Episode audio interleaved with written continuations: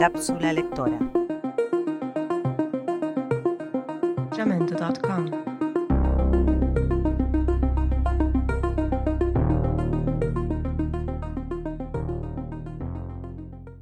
Hoy, John Maxwell Coetzee, cuando el enemigo no aparece.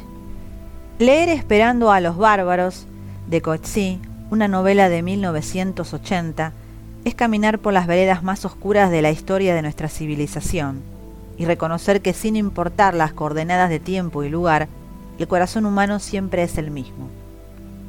Ya desde las primeras páginas podemos determinar una sola certeza. La búsqueda de la verdad ocupará todo el universo del texto. Y a partir de esta premisa, una red de episodios nos conducirá a la triste confirmación de que el prejuicio y la mentira son la única verdad posible y aceptable a la que podemos aspirar. Pero también advertimos que esta verdad asume un tono, y este es el exigido y arrancado de las fauces del suplicio, por un inquisidor profesional que se empeña en identificar el desmoronamiento moral con una confesión verosímil, de tal modo que los distintos tonos y grados de verdad van a ser proporcionales al martirio a que sea sometido el interpelado de turno, porque en última instancia el dolor es la verdad. Sin embargo, otro hecho atroz subyace y se desprende de esta sistematizada ferocidad. Se trata de la construcción del enemigo. Sabemos que Coetzee tomó como título para su novela el poema homónimo de Constantinos Cavafis, donde cuenta que en los márgenes de un imperio se espera y en su somnolencia se maquina la perspectiva de una invasión. De igual manera, el magistrado, de Esperando a los bárbaros, relata los pormenores de un miedo que no cesa, del pánico que desata en su desaforada estupidez el horror de la presencia de un otro desconocido e incomprensible. Nos adentra en un espacio mental donde la amenaza se sostiene y requea en el tiempo real, desde el oasis donde se aguarda, a merced de la ignorancia de la población y por las ambiciones oeces de un poder que resiste su propia desaparición, un combate que nunca tiene lugar. La intertextualidad de la novela no es casual. Otra de sus inspiraciones se detiene en la novela de Dino Buzzati, El desierto de los tártaros, de 1940, donde un hombre es enviado a una frontera temida secularmente por invasiones tártaras y espera en el suspendido desierto una guerra inexistente.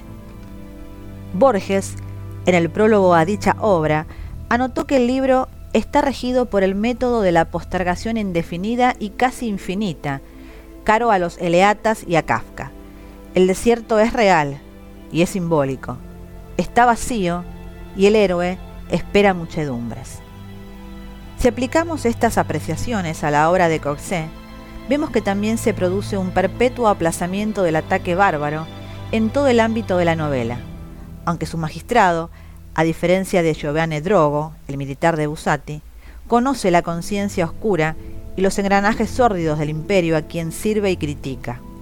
Más aún, las abstracciones de tiempo y lugar no enrarecen el relato, antes bien, lo transforman en un testimonio simbólico de la decadencia que sobreviene cuando el poder no quiere abandonar su dominación.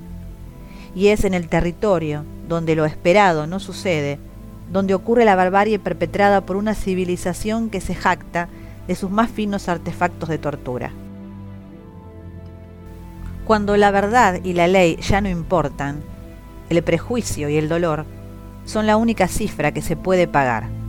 Así los individuos terminan por abrazarse a un disfraz, a una realidad ajustada solo a las voces que desean escuchar o a los intereses de voceros que en su manipulación obstruyen el vínculo directo con la verdad. A estos feroces estertores de una supremacía que intenta desesperadamente permanecer, sabiendo que va a terminar, es a lo que la humanidad asiste de vez en cuando, en las grietas de la historia, desde el centro mismo de la civilización, o en los arrabales del mundo. En Esperando a los bárbaros, el imperio es un sustantivo que puede reponerse por otro, ser reemplazado sin tan rimbombantes resonancias, por alguno menos grandilocuente y más local, comparable a cualquier ejercicio del poder cuando se torna autoritario en cualquier era de la historia. Pienso en todo esto mientras releo esta bella y profunda obra de Coetzee. Pienso en el caldero de iniquidades que el corazón del hombre debe de soportar en el transcurrir de sus horas terrenales, cuando la tensión entre la verdad y la mentira juega sus múltiples proposiciones. Pienso en la afición de ese magistrado al borde del desierto y la nada, en el fruto de sus excavaciones, en su obsesión casi antropológica por entender a partir de las ruinas del pasado las claves del presente, y en su postrera decisión de devolver a la arena la cifra de lo que él mismo no pudo a tiempo comprender, para que otros hombres con idénticas virtudes y pecados desentrañen de las entrañas de la tierra la razón de tanto despropósito. Dice el narrador, Todas las criaturas vienen al mundo trayendo consigo la idea de justicia. Pero vivimos en un mundo de leyes, le dije a mi pobre prisionero. Un mundo que no es el mejor. No podemos hacer nada al respecto. Somos criaturas imperfectas. Todo lo que podemos hacer es apoyar las leyes, todos nosotros, sin permitir que decaiga la idea de justicia. Gracias por escuchar Cápsula Lectora.